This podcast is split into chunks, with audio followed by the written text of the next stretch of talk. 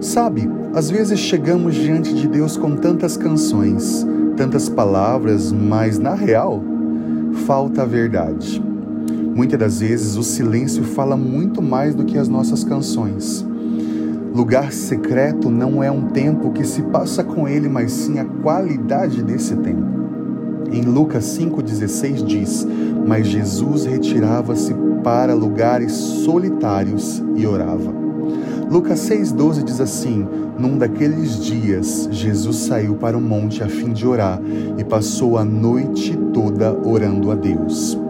Lucas 9,18 diz assim: Certa vez Jesus estava orando em particular e com ele estavam os seus discípulos. Então lhes perguntou: Quem as multidões dizem que eu sou? Lucas 9, 28 diz assim: Aproximadamente oito dias depois de dizer essas coisas, Jesus tomou consigo a Pedro, João e Tiago e subiu a um monte para orar.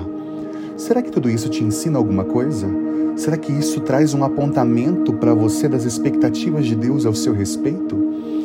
Ele nos atrai com cordas de amor para esse lugar de exposição secreta esse lugar de oração, onde você se abre para aquele que se identificou contigo e fecha a porta da sua pessoalidade, expondo a sua alma para o único que tem poder de curá-lo. E sabe, esse lugar lhe apresentará a sua real identidade de filho, reconhecer e receber dessa paternidade lhe fará completo.